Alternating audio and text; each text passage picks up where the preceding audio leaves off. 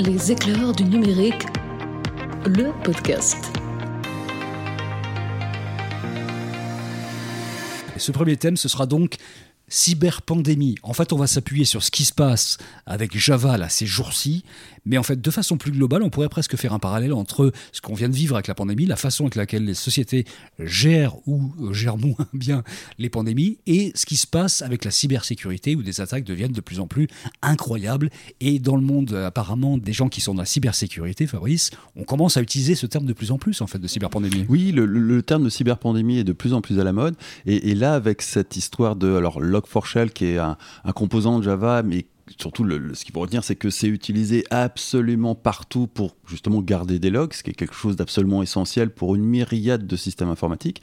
Eh ben, on, trouve ce composant absolument partout.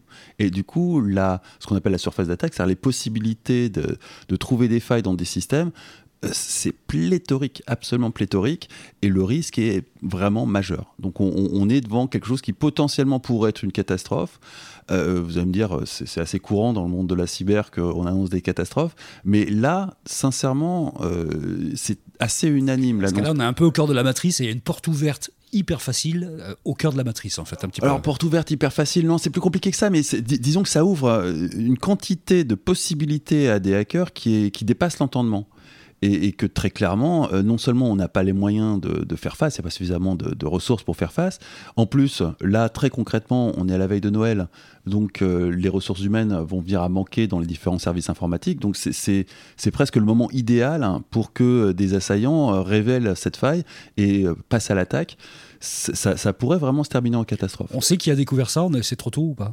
Ah Oui, c'est des chercheurs en, cybersécurité qui ont euh, découvert ça. Euh, j'ai entendu dire que la faille était connue depuis déjà belle lurette et qu'elle avait été exposée dans euh, je crois, la, Black Hat de Las Vegas, qui est l'une des grandes conférences de, hackers de la planète. Et ça, il y a déjà plusieurs années. enfin, toujours est-il que aujourd'hui, elle pose problème. Elle pose problème. Il commence à y avoir des, des, colmatages, pour ainsi dire, à droite à gauche. Je crois que Apple a annoncé qu'il avait colmaté avec Mais le problème, c'est vraiment qu'on trouve ce composant partout. je crois qu'on le trouve dans Red Hat Linux, qui est une distribution Linux assez banale et courante. Et, donc, les, services publics belges, je crois, sont attaqués. Les services québécois, je crois, sont carrément offline. Donc ça touche une quantité astronomique de, services euh, un peu partout sur la planète. Il reste à prier pour que derrière, il n'y ait pas de, de, réelles intentions maléfiques, que tout ça ne cache pas typiquement une attaque étatique. Et ça, on, le saura dans les semaines qui viennent. Pray for Internet, à nouveau hashtag. Pray for Internet. L'ANSI a annoncé euh, des semaines très très difficiles. Et, l'ANSI n'est pas du tout du genre à crier au loup. Quand on dit vraiment, ça ressemble quand même, ce que tu nous racontes, exactement à ce qu'on vit avec le, virus depuis, euh, depuis deux ans. Est-ce que nous sommes en guerre aujourd'hui, Damien? Nous sommes en guerre. Nous sommes en guerre. Euh, alors le fait est que euh, dans beaucoup d'entreprises aujourd'hui, le mot à la mode dans les DSI, euh, c'est cyber-résilience, qui est donc justement le pendant de ce qu'on vient de se raconter. En clair, la capacité de pouvoir faire face à ce type, soit d'attaque, soit de faille, et d'être capable de redémarrer très rapidement les, les systèmes. Ce qu'on a vu euh, il y a un ou deux ans, il y a pas mal de municipalités américaines, euh, notamment la ville de Baltimore, mais aussi euh, San Antonio, Atlanta, qui ont été bloquées parce qu'en fait elles ont été, alors non pas à cause d'une faille, mais à cause d'un virus qui a été ouvert par quelqu'un qui a reçu par email, qui a double-cliqué dessus et boum. un bête ransomware. Voilà, mais c'est aussi un système de faille et déjà on a vu ce que ça donnait euh, ben, en gros, les municipalités étaient complètement verrouillées, bloquées. Euh, et en gros, euh, dans typiquement la ville de Baltimore, qui en plus n'avait pas l'argent pour pouvoir euh, payer les 100 000 dollars de, rançon, eh ben, ils ont dû recevoir les, ils ont dû ressortir, ressortir les CERFA, quoi. Ils ont dû ressortir les, les, les papiers parce que euh, quand il fallait délivrer un permis de conduire, les mecs disaient, ben, en fait, on peut pas. Le système informatique, il fonctionne plus. On l'a eu en France avec les, euh, aussi des certains hôpitaux qui ont eu, qui ont eu aussi. Oui, au début de la pandémie d'ailleurs. Voilà. Et ce qu'on constate plus globalement, c'est depuis le début de la, de, la, de la période de pandémie, il y a eu donc parallèlement vraiment à l'explosion de la numérisation des échanges, et eh ben logiquement une, une ah il y, a eu une totale explosion de la cybercriminalité depuis le début de la pandémie. Le télétravail a ouvert une, des failles, des possibilités d'attaque dans tous les sens. Évidemment, euh, les cybercriminels en ont profité euh, du mieux qu'ils pouvaient. Mais là, on, a vraiment une nouvelle étape. C'est ça. Donc en fait, on a déjà ce premier élément. Maintenant, on a une nouvelle étape et qui montre un truc, à mon avis, qui est que euh, finalement, il y a une sorte de théorie du domino, quelque part du jeu de domino. C'est en fait, autrement dit, tout le monde va utiliser bêtement une librairie Java, euh, mais ça pourrait être demain, par exemple, une grande entreprise qui fait du transport ferroviaire en France, qui met tous ses œufs dans le même panier en choisissant une grande société de cloud américain.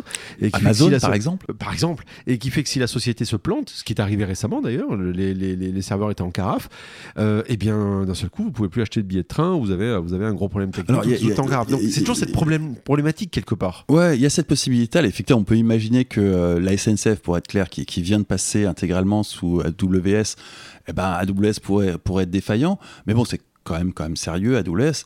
Ce qu'on peut aussi imaginer, c'est des bouleversements géopolitiques qui fassent qu'à un moment, les Américains décident de juste couper de AWS. justement, la question aussi, c'est est-ce qu'on pourrait avoir, comme pour, euh, si on pousse la métaphore du, du, virus, des espèces de confinement numérique en disant qu'il y a des silos entiers qu'on va fermer, comme on le fait dans des attaques cyber des moments précis on a siloté un peu son histoire, on ferme certains endroits pour se protéger un tout petit peu. Et, ça, c'est une prévention classique en cyber. Commencer à regarder les logs.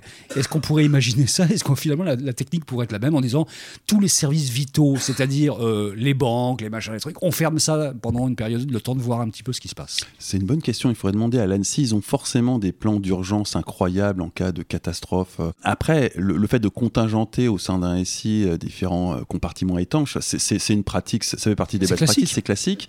Là, le, souci, si j'ai bien compris ce que m'en ont raconté des gens qui, eux, comprennent vraiment le sujet, c'est que Log4Shell, tu le trouves partout, partout, partout. Oui, c'est un composant qui est très générique. C'est vraiment le composant générique qui marche bien, qui jusqu'ici était utilisé par défaut parce que on va pas réinventer la roue vu qu'elle existe déjà et que euh, elle est en logiciel libre, donc autant la récupérer. Donc on peut imaginer qu'il y a un OS quelque part qui tourne, par exemple, euh, dans une centrale nucléaire où il y a un morceau de ça qui peut être euh, dans une partie de, du code. Il y a d'autres formes de protection sur les centrales nucléaires. Typiquement, elles sont pas connectées à Internet. Donc c'est sur des trucs aussi critiques, Dieu merci, il y a une quantité de couches de protection qui font que on n'en est pas encore au stade où la centrale nucléaire, euh, c'est euh, les vilains russes qui vont en prendre le contrôle et la faire péter. Hein. J'essayais juste de faire flipper tout le monde un petit peu.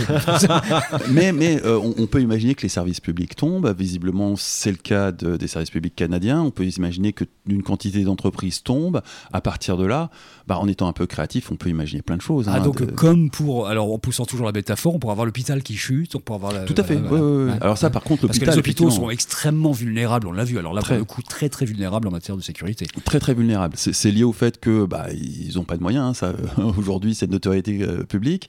Euh, c'est lié aussi au fait qu'ils ont un héritage technologique. Ils s'informatisent depuis la nuit des temps. Donc c'est des couches et des couches qui datent. Il y a euh, aussi ça effectivement dans l'informatique. Il y a tout ce qu'on appelle la legacy. En fait l'historique de l'informatique qu'on retrouve d'ailleurs très souvent dans les banques. Hein, quand on fait tourner encore des mainframes en COBOL sur, sur dans certaines banques, ben, il faut aller chercher des vieux ingénieurs qui savent encore décoder ce, ce, vieux langage, par exemple. C'est mhm. arrivé. donc on a aussi ça qui, qui, arrive. Alors paradoxalement, des vieux systèmes déjà, des fois peut-être ça peut être plus difficile à attaquer d'ailleurs. Ah, c'est plus difficile à attaquer, mais le fait d'avoir un empilement de systèmes les uns à côté des autres fait que en, tant que tel, ça devient quasiment impossible à protéger. Et c'est le cas de systèmes d'une quantité faramineuse de grandes entreprises, les banques en faisant partie, mais il y a plein d'autres entreprises qui, qui ont comme ça commencé leur transformation euh, numérique, pour ainsi dire, dans les années 70. Mais pour rebondir sur ce que tu disais tout à l'heure, euh, Bertrand, sur le côté contingentement, ou enfin le, fait de, de, verrouiller ou d'isoler euh, euh, certains, certains, certains systèmes, Fabrice le disait tout à l'heure, on peut aussi tirer le fil de la, de la dimension politique. C'est autrement dit, on Alors, peut aussi aller dans cette logique-là. Si, on ouvre la page, soyons conspis, on peut tout à fait imaginer que derrière cette faille, il y ait en fait des attaques étatiques qui soient destinées à semer le chaos pour, par exemple, masquer d'autres des, types d'attaques plus ciblées, ou pour euh, semer un véritable chaos pour mener la guerre. Pourquoi pas? Il y a des problèmes en Ukraine en ce moment, euh, la Chine a des vues sur Taïwan. Euh, en étant full conspi, on, peut tout à fait imaginer que les Chinois et les Russes se sont mis d'accord pour semer le chaos, pour ensuite aller envers tranquillement Taïwan et, l'Ukraine, sans qu'il y ait grande réaction en face, parce que le chaos sera tellement généralisé que ça sera très difficile d'organiser quoi que ce soit. Bon, on a mis des guillemets hein, sur Total Conspi, on vous fait une proposition Total Conspi, on n'a pas dit que c'était ça. Oui, oui, non, mais c'est Total Conspi. Ah, après, il faut dystopique aussi. Hein, voilà, dystopique ou conspi. Euh, après, il faut pas perdre de vue que euh, tous les États, euh, pas que les Russes et les Chinois, hein, tous les États exploitent ce genre de failles, prévoient des plans d'attaque, prévoient évidemment de la défense, mais aussi de l'attaque. Donc c'est de toute façon, vous pouvez être certain que et les Russes, et les Chinois, et les Américains, et sans doute les Français, ont dans leur valise des plans d'attaque pour aller attaquer tel et tel pays, au même titre qu'ils ont prévu des plans d'attaque militaires traditionnels avec de l'armement classique. Est-ce qu'il y a des choses qui se disent dans le monde des dans le monde de la cybersécurité que tu entends aujourd'hui sur des solutions possibles, imaginables, euh, pour essayer de lutter contre justement le big one, quoi, celui qui va mettre tout le monde à genoux Non, il n'y a pas de solution miracle, hein. d'autant plus que là, typiquement, si vous avez des millions de machines qui font tourner ce, composant défaillant, bah, il va falloir faire des millions de, mises à jour, hmm. parfois adapter tout un tas de systèmes, donc ça va demander énormément de ressources humaines, ça ne va pas se résoudre en, en claquant des doigts. Quoi. C'est, pas c'est pas un patch Microsoft qui fait que tout d'un coup, euh, tout le monde est, et même les patchs Microsoft, tout le monde n'est pas à l'abri parce qu'il y en a plein qui n'updatent pas pour une multitude de raisons, parfois tout à fait valables. Quand on voit les taux d'implémentation de, des patchs, en fait, à mhm. chaque fois qu'il y a un problème, c'est incroyable. Le, le, peu de réaction d'un certain nombre d'acteurs, d'entreprises notamment, des petites entreprises, des choses comme ça. Alors, il y, y, a des acteurs qui n'updatent pas parce qu'ils sont feignants, parce qu'ils savent pas. Il y a aussi des acteurs qui n'updatent pas parce que, très concrètement, je pense à l'hôpital, typiquement, il y a du matériel médical qui, tourne qui tournent, voilà, qui tournent, qui tournent sur les Il y a des, dans, dans, le monde de, la médecine, il y a des trucs qui tournent, genre des scanners, qui tournent sur Windows XP, qui n'a pas été updaté depuis la nuit des temps, qui est plus maintenu. Enfin, il y a des vrais problèmes. L'exemple typique de chez Typique, et d'ailleurs Microsoft essaye de le tuer depuis des années, c'est Internet Explorer. Euh, vous avez des systèmes, alors maintenant ça y est, ça commence quasiment à, être fini, mais vous avez des gens qui avaient développé sous Internet Explorer certains, certains systèmes euh, internes aux entreprises, mmh. notamment Intranet. Et lorsque Microsoft, il y a quelques années, a dit Bon, les gars, il faut arrêter là maintenant, reste une piste, nous-mêmes, on n'en veut plus, hein, euh, les mecs disaient Ouais, mais en fait, le problème, c'est qu'il va falloir quand même un tout petit peu à le soutenir parce que euh, nous, on a des trucs qui tournent encore dessus. Donc, il y a vraiment à nouveau cette question de legacy. Donc, entre la legacy, l'historique informatique et euh, le fait d'utiliser des, modules sur étagère pour pouvoir les utiliser de manière facile et simple et efficace, en open source, pourquoi pas, c'est clair qu'on a cet effet domino qui fait que d'un seul coup, s'il y a une faille, il y a des millions de fenêtres possibles qui s'ouvrent. Donc en gros, on va au devant possible de gros gros problèmes euh, et ou tout au moins dans une sorte de jeu de chat, et, de souris on va dire entre euh, le fait de colmater des problèmes les anticiper colmater les problèmes avant que des gens n'essayent de rentrer par la fenêtre qui viennent s'ouvrir. Et repérer ceux qui sont déjà rentrés euh, par la fenêtre qui se sont installés tranquillement dans ton salon mais que tu ne vois pas parce que t'as pas vraiment un salon tu as un, château avec des dizaines de milliers de pièces et que t'as pas le personnel pour aller inspecter tout en profondeur. Donc la prochaine pandémie après celle-là une fois qu'on sera vacciné quatre fois, cinq fois, ça devrait finir par s'arrêter ou se calmer un tout petit peu un moment ou un autre. Ce sera une cyberpandémie, en fait, potentiellement, vraiment. Et mais ça pourrait arriver. mais, je pense qu'elle a déjà démarré quelque part. La, cybercriminalité a explosé à l'occasion de la pandémie. Ah Il ne manque plus que potentiellement ça peut être ça, ça peut être, euh, euh, ça peut être Log4Shell, euh, qui déclenche quelque chose de vraiment spectaculaire et de très visible, y compris par Madame le, le, phénomène du télétravail, c'est vraiment quelque chose qui est terrible aussi en matière de sécurité. C'est qu'en fait, oui, il y a la, numérisation massive des, des, échanges, on va dire, notamment enfin, des échanges entre, par exemple, financiers, ou tout simplement le fait de se mettre devant un ordinateur et de travailler parce que tout le monde se met à télétravailler, et je vous parle pas du métavers. tout ce genre de choses-là font que, ça, en fait, c'est une fuite en avant. Alors on peut aussi imaginer des failles dans les téléphones mobiles, hein. il y en a eu déjà, mais il pourrait y en avoir des massives un jour. Euh, en clair, le risque zéro n'existe pas et je pense qu'un jour on va se le prendre dans la gueule. Donc ça veut dire qu'en gros, aussi bien du côté des banques, des, euh, euh, des municipalités, des entreprises ou, ou, des hôpitaux, il faut continuer quand même à garder une pile de papier et à continuer à quand même à savoir faire les dossiers papier parce que ça risque de planter un jour réellement. Donc oui, il faut, il faut penser à un plan B, penser à une méthode vraiment papier parce que ça pourrait servir et puis anticiper et, être super sérieux sur la cybersécurité et réaliser que c'est un vrai coup et qu'il faut pas qu'on peut pas y échapper sinon le, résultat sera catastrophique. Et alors le paradoxe qui peut-être sera le sujet d'un prochain épisode, c'est que euh, on le voit avec les hôpitaux français par exemple qui ont fait le choix d'avoir des propres euh, serveurs gérés par eux quand tu n'as pas les, justement les moyens. Tu fais quoi? Et eh ben des fois tu vas euh, ailleurs, du Azure, du AWS, etc. Mais qui reportent le risque ailleurs puisque logiquement d'ici eux ces grands acteurs plantent, et eh ben tu as mis toutes tes zones le même panier. Est-ce qu'il y a une vraie bonne solution? Je ne sais pas. Non, non, il y, a juste euh, des décideurs qui doivent regarder les choses en face et être en mesure d'analyser. Euh, balancer euh, tes vieux serveurs pour aller sur de l'Amazon, effectivement, ça t'évite d'avoir à gérer la sécurité de serveurs dans la cave de ton hôpital, ce qui, objectivement, il y a peu d'hôpitaux qui sont en mesure de le faire, mais ça t'ouvre un risque géopolitique. Donc il faut juste que les décideurs soient conscients et décident en pleine conscience de tout ça.